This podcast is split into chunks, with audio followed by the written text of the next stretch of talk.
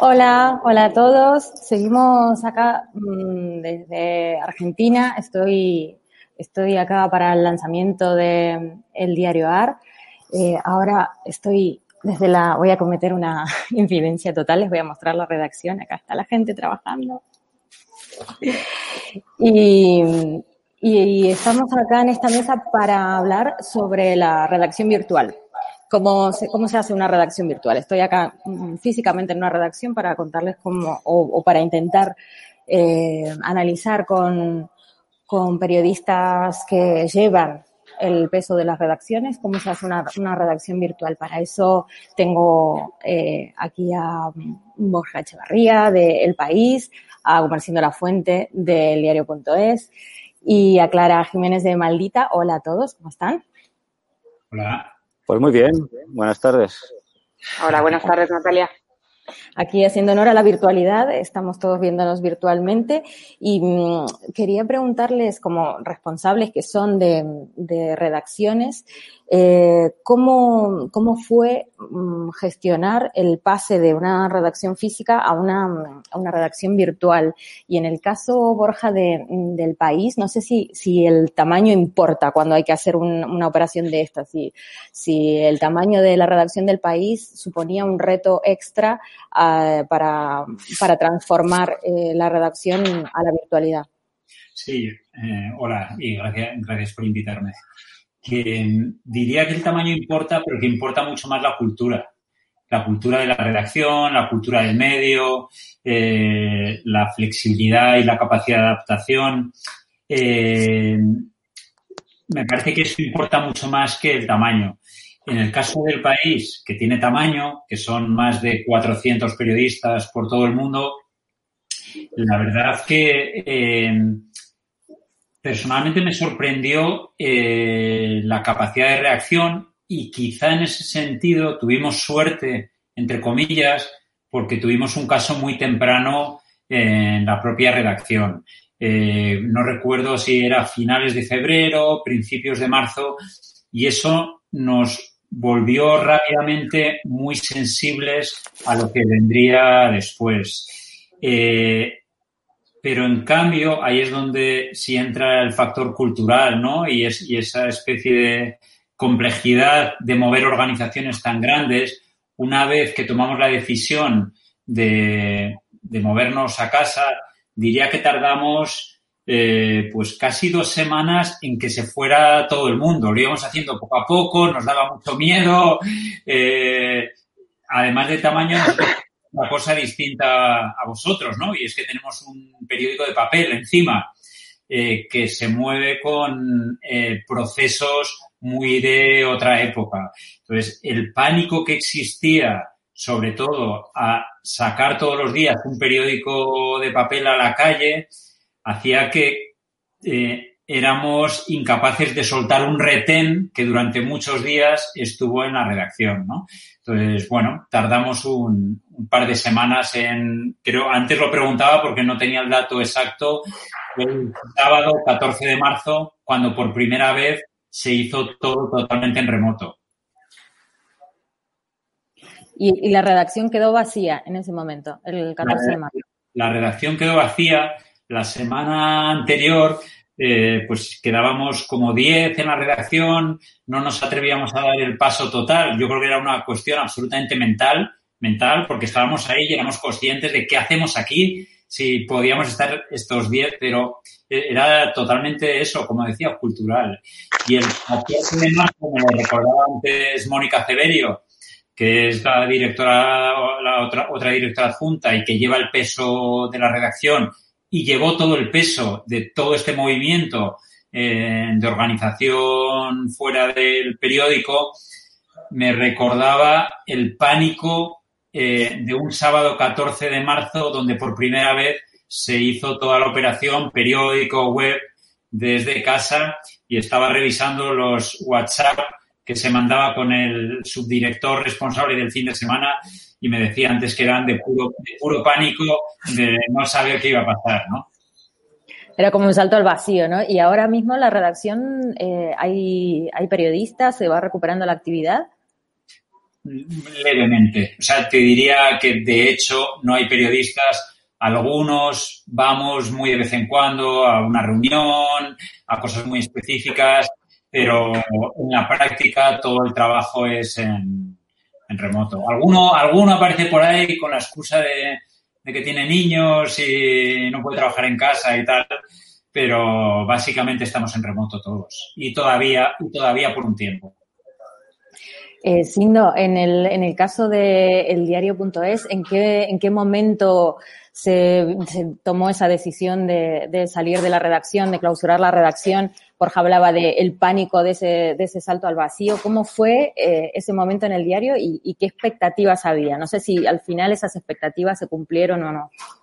Pues expectativas de, desastre, ¿no? O, no, no sé.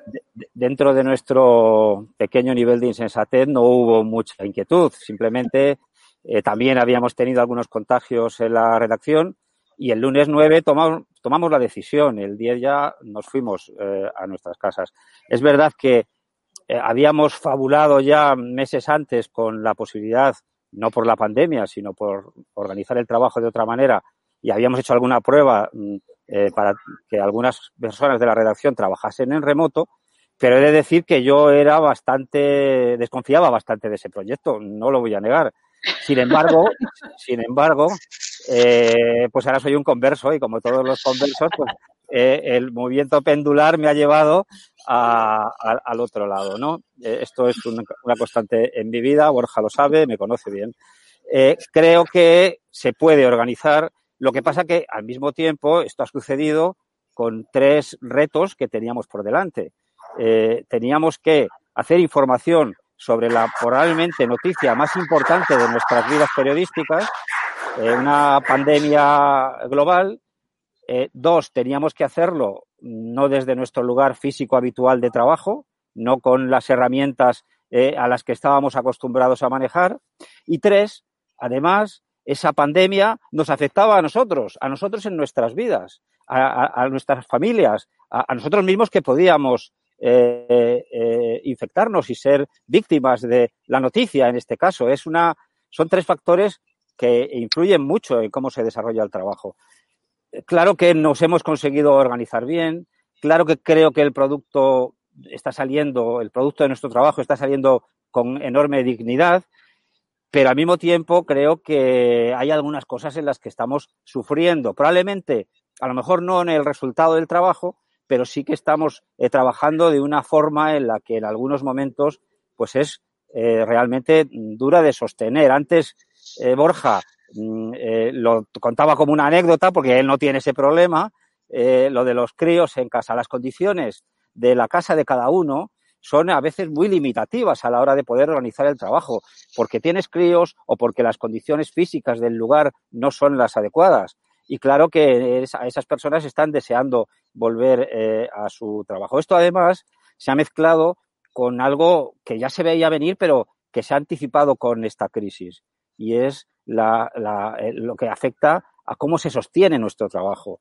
De pronto también hemos vivido, como otros muchos eh, sectores, eh, con la incertidumbre creciente de si nuestro sector iba a poder sobrevivir a esta pandemia, ¿no? Nuestro sector, y me estoy refiriendo a nuestro modelo económico, nuestro modelo de negocio, que al final todos cobramos eh, mucho o poco a nuestro sueldo y nos gusta vivir de esto. Y, quiero decir que eran muchas inquietudes acumuladas. Eh, bueno, en el diario.es, por fortuna, parece que nos está saliendo todo de momento bastante bien, pero el sacrificio organizativo es muy alto. Quiero decir que no es para nada lo mismo.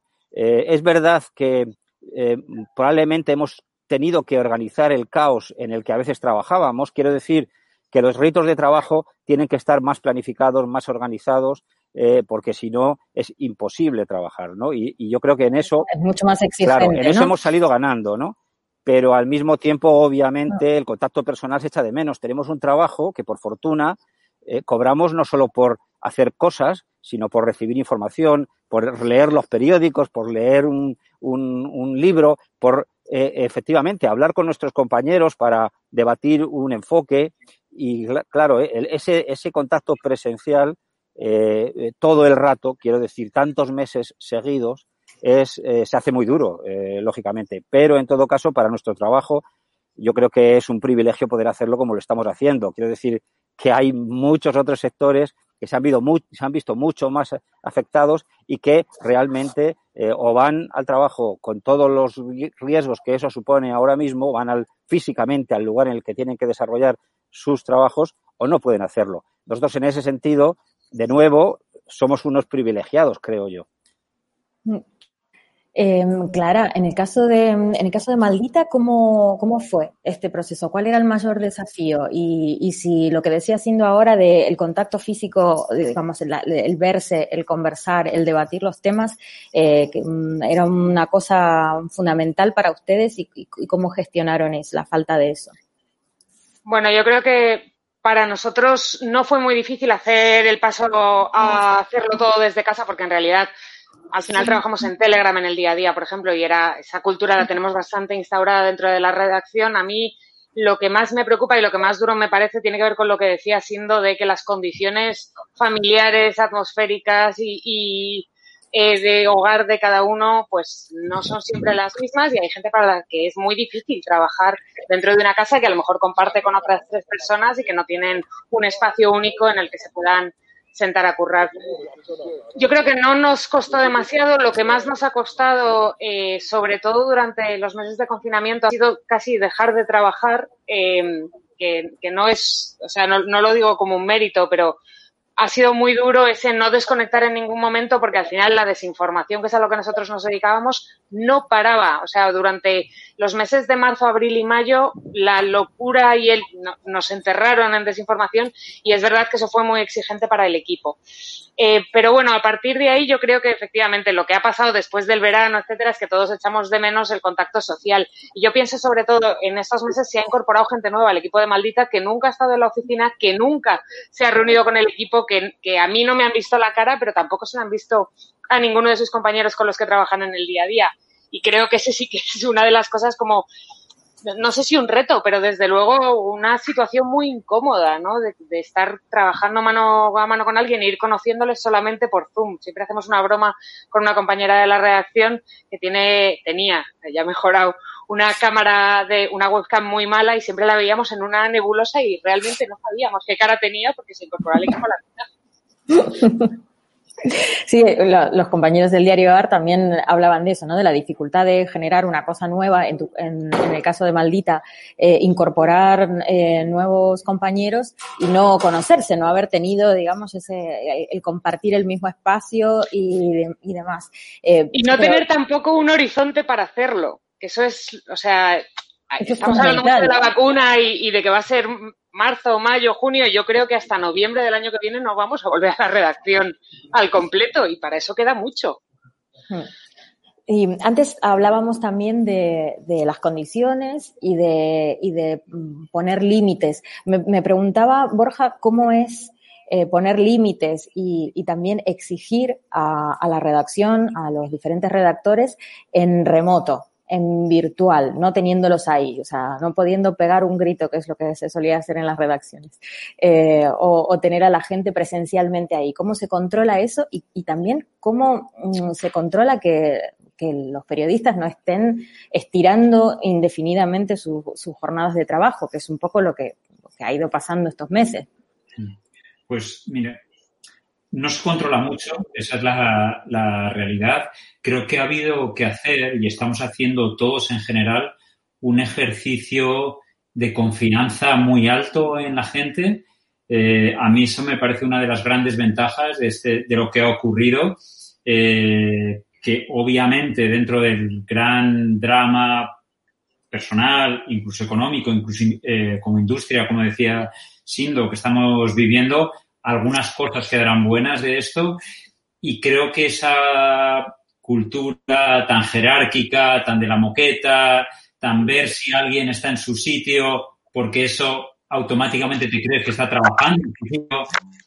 Esa cultura se rompe mucho. A mí me parece eso eh, súper beneficioso para cambiar algunas, algunas cosas. Eh, ¿no? Comentaba, comentaba esta mañana con quizá una de las personas que ha tenido que ejercer un mayor liderazgo en la redacción. Eso me parece importante. Creo que el liderazgo en este proceso eh, se ha aplanado mucho y se ha, se ha gestionado mucho de nuevo a nivel de redactores jefes en hablo de una estructura como el país, ¿no? Donde, donde hay varias capas, distintas capas, y creo que ahí los redactores jefes han tenido que hacer un ejercicio de liderazgo muy importante porque eran quienes hablaban día a día con los redactores, que no, no eran visibles. Entonces, yo creo que esa parte de, de quien pudiera pensar que estas circunstancias iban a llevar a que la gente se escaqueara en su trabajo, nada más lejos de la realidad, ¿no? Como decía Clara, creo que el mayor problema que hemos sufrido, eh, sobre todo diría en toda la primera ola, eh, ha sido la dificultad para desconectar. Que por un lado es un problema y por otro lado es irremediable. Quienes llevamos unos años en esto hemos pasado por etapas más o menos parecidas en circunstancias eh, eh, y a veces tendemos a engañarnos, a decir, uff, vaya semana llevo, uff, vaya, y a veces yo pienso y digo, uff, vaya 25 años llevo. vida porque siempre hay algo que, te lleva a un grado de intensidad muy alto en esta profesión, ¿no? Y, ahora es la pandemia y tuvimos un 11M y un 11S, etcétera, etcétera, etcétera, ¿no? Eh, y en general, para mucha gente es difícil desconectar habitualmente en unas circunstancias como estas, eh, más aún, ¿no? Eh, a mí sí que me ha gustado mucho ver en este proceso florecer a mucha gente, florecer un estilo de liderazgo diferente, menos jerárquico, eh, y, creo que eso es parte de lo, sin duda hay, hay cosas complejas en esta situación que se pierden por la falta de contacto, etcétera, etcétera, pero creo que hay unas cuantas cosas buenas que se van a quedar. Sin duda, como Borja y hemos trabajado muchos años juntos, pues eh, claro, yo tengo aquí apuntadas tres cosas que han mejorado notablemente en esta situación. Y una es esa, la ética de la responsabilidad individual en el trabajo y el crecimiento profesional, sin duda, de, algunas personas que, que, en este, que en esta coyuntura han dado su mejor cara, han tenido la oportunidad de dar su mejor cara y de, y de crecer mucho profesionalmente en muy pocos meses. O sea, probablemente un tránsito profesional que habría requerido de tres o cuatro años y además de que se les diese una autonomía y una y unas responsabilidades que a lo mejor por mala suerte o por o por mal trabajo de su jefe no se le iban a dar, se les den y, las han aprovechado y yo creo que eso en nuestra redacción eh, ha sucedido y tiene nombres y apellidos. Luego también una ventaja o una cosa muy, bueno, os hablo desde el Parque del Retiro por una circunstancia personal que me obliga a estar en este momento aquí y embozado con la mascarilla porque no me atrevo a quitármela, no me vayan a llamar la, atención. Estoy, eh, sí, puede ser. Estoy en lo que era la antigua casa de fieras del retiro, no sé, sois muy jóvenes, no lo habéis conocido, pero yo de pequeño vine aquí a ver a los monos. Este, y, no puedo resistir contar la anécdota que si no luego me regaña Natalia. Entonces yo creo que, que ha habido otra cuestión que, ya la conocíamos, por supuesto, pero que ha dado su mejor cara y es, mm, eh, eh, bueno, el trabajo de sitios como Maldita, sin ninguna duda, y también el trabajo de, datos y de visualización de esos datos.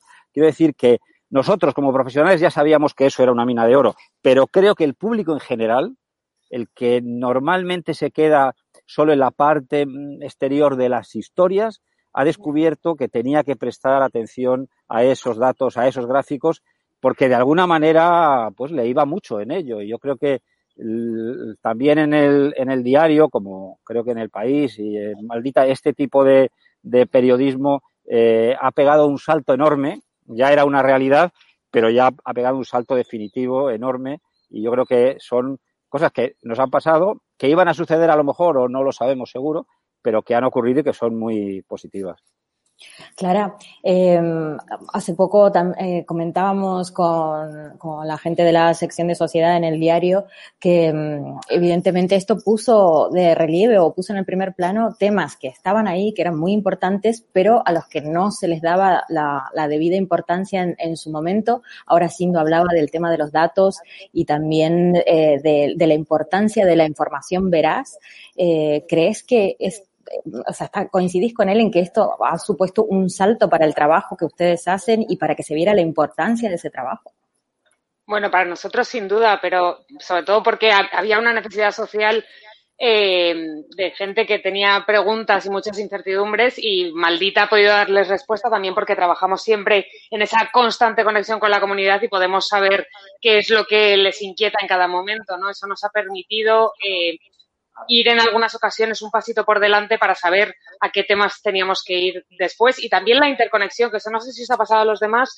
Nosotros trabajamos eh, en comunicación constante con el resto de verificadores del mundo y una de las cosas que sí que hemos visto con, la pandemia es que, claro, si tú te fijabas en lo que estaban haciendo a este lado del globo, ya sabías lo que te venía y podías ir preparando temas y preparando trabajos eh, en adelante. Creo que trae las cosas, es verdad que el periodismo de datos ha, significado mucho, pero fíjate, creo que el periodismo científico ha sido, eh, ha sido el gran descubrimiento de, esta pandemia le ha pasado a muchas redacciones eh, que no tenían periodistas científicos dentro entre sus filas y que de repente tuvieron que poner a gente que a lo mejor estaba especializada en, educación a, hacer periodismo científico y por ahí los que ya habíamos incorporado ese tipo de perfiles desde hacía tiempo creo que lo hemos tenido un poco más fácil y espero que esos perfiles de periodistas científicos también se queden en el resto de redacciones de aquí en adelante.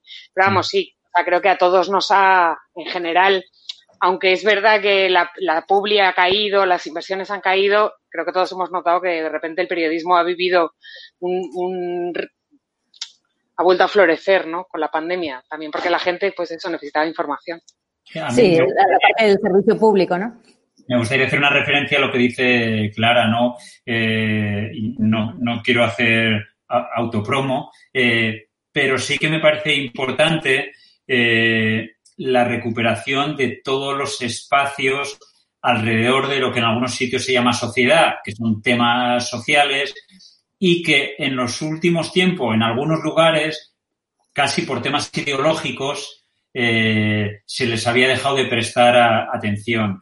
Y para nosotros, eh, haber hecho un cambio fuerte en todos esos entornos antes de la pandemia y haber recuperado eh, las apuestas editoriales sobre áreas como salud, educación, medio ambiente, por supuesto ciencia, eh, sin saber que venía una crisis como esta, eh, unido a todo el tema de datos e infografía, a nosotros como periódico nos cuadró sin querer el puzzle. Si, si llega a ocurrir la pandemia un año y medio antes, creo que habríamos tenido bastantes problemas para abordar eh, esta crisis, eh, al menos en determinadas áreas, ¿no? Y creo que los movimientos que se hicieron internamente en la redacción en cuanto a apuestas editoriales, incluso en cuanto a fichajes de algunos perfiles que no teníamos en la redacción,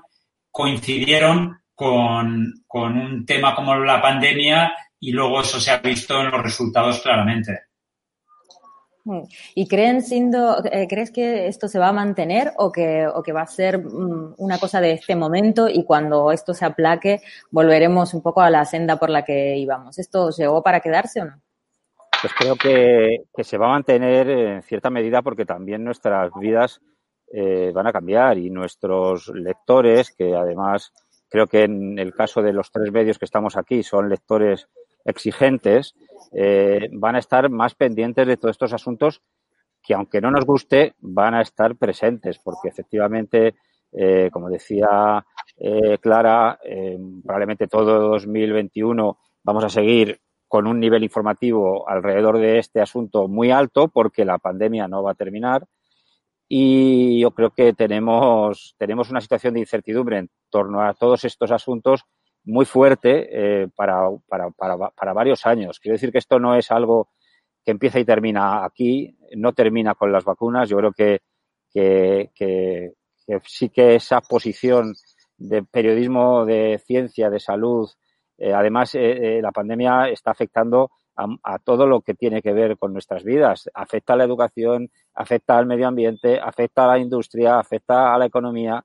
Yo creo que la situación es tan excepcional, es tan excepcionalmente grave que claro que las miradas, bueno, sorprendentemente vemos que en el ámbito político algunos políticos siguen con el descerebre tradicional y eso también creo que el periodismo de servicio público, como tú decías, es muy importante, tiene que eh, tiene que seguir machacando día a día en que eso no puede ser. O sea, necesitamos eh, eh, que esto que ha sucedido sea una llamada de atención a la que hagamos caso como sociedad. Y yo creo que que, una parte de nuestro trabajo tiene que consistir en seguir machacando que tienen que escuchar esas voces, eh, estas, estas, es que, es decir, es que es como que alguien ha meneado el, globo terráqueo diciendo, lo estáis haciendo mal, os hemos avisado, llevamos 50 años avisando de que lo estáis haciendo mal y no hacéis caso, vamos a menearos fuerte a todos y yo creo que ha llegado el momento de que, de que hagamos caso y desde luego el periodismo científico, de medio ambiente, todo, eh, todo eso cobra una importancia muy trascendental. A ver si, a ver si es verdad que, se reacciona. antes, te nos queda poquito tiempo, pero antes de, terminar quería trasladarles eh, algunas de las cuestiones que nos, que nos están llegando de la gente que está al otro lado. Em, Gustavo nos dice, no encontró la página del periódico en Argentina, te lo digo, Gustavo, es muy fácil. El diario AR, el diario AR.com. Ahí, ahí lo encontrás y podés ver toda la cobertura que se está haciendo ya en este primer día de arranque de, de las noticias eh, en Argentina. Y Antonio Barrios dice, hola, saludos a todos desde Prensa Libre de Guatemala. Eh, pregunta, ¿las redacciones serán iguales alguna vez? Su gestión, sobre todo, independientemente del, del regreso físico. ¿Cómo creen que, que, que puede haber cambiado y si puede durar estos cambios en la gestión de, las redacciones. No sé, Clara, ¿vos cómo lo ves desde una redacción un poco más, un poco más pequeña? Bueno, yo creo que claramente todos, a lo mejor ahora me corrigen Sindo y Borja, ¿eh? pero creo que, que, todos somos conscientes de que el teletrabajo ha venido para quedarse, que las redacciones, cuando todo vuelva a, más o menos a la normalidad, habrá gente que unos días a la semana curre desde casa y eso yo creo que es bueno y que además la pandemia nos ha hecho demostrar que somos capaces de hacerlo, lo cual también es importante. Eh, yo no soy muy partidaria de vaciar las redacciones del todo, creo que la gente necesita seguir viéndose, creo que se aprende mucho de, trabajar con los compañeros codo con codo y de poder preguntar las dudas directamente, pero sí que creo que eso se flexibilizará mucho más y que también eso nos permitirá poder hacer otras cosas en las redacciones que eh, en el caso de Maldita que es tan chiquita, al final poder traer a lectores a la redacción para charlar con ellos porque tenemos más espacio, porque hay menos gente allí trabajando, por ejemplo, es un plus que nos podremos permitir gracias a eso. Borja, ¿vos cómo lo ves? Sí, yo mencionaría tres cosas eh, a tu pregunta. Eh, por un lado, eh, organizativamente, eh, no, no, volveremos a ser quienes fuimos y gra gracias a Dios no volveremos a ser quienes fuimos creo que habrá que buscar una fórmula mixta, como dice Clara, ya estamos todos trabajando en ello, estoy seguro que en el diario estáis pensando cómo volver, nosotros también estamos pensando cómo, cómo volver, eso, eso parece bastante claro y creo que será en positivo por un lado. Creo que hemos pegado un salto acelerado de cuatro años en tener conciencia sobre cómo los procesos tienen que ser mucho más digitales y haber mucha más organización en el trabajo y no todo tan ligado a la improvisación y a la intuición y creo que ahí pegamos un salto, un salto acelerado. Y por otro lado, creo que una circunstancia como esta nos debe llevar a priorizar editorialmente mucho más. ¿Qué es lo importante? ¿A qué dedico mis recursos? ¿Qué ya no es necesario hacer por X, Y o Z, por tráfico, porque sí, porque lo he hecho siempre. Pues creo que de aquí tiene que venir eh, necesariamente una repriorización de dónde pongo mis, mis recursos, ¿no? Sindo, y vos como converso que, que, bueno, sos, que te declarás. Eh, nosotros eh, eh, hemos cerrado la redacción por obras y, y, hay un mensaje. Si antes teníamos 80 puestos de trabajo, 82 eh, fijos allí, vamos a tener menos de 70, vamos a tener 60 y pocos. ¿Eso qué quiere decir? Que ya sabemos que esa redacción va a tener eh, siempre un 30 un 35% de sus miembros trabajando desde fuera.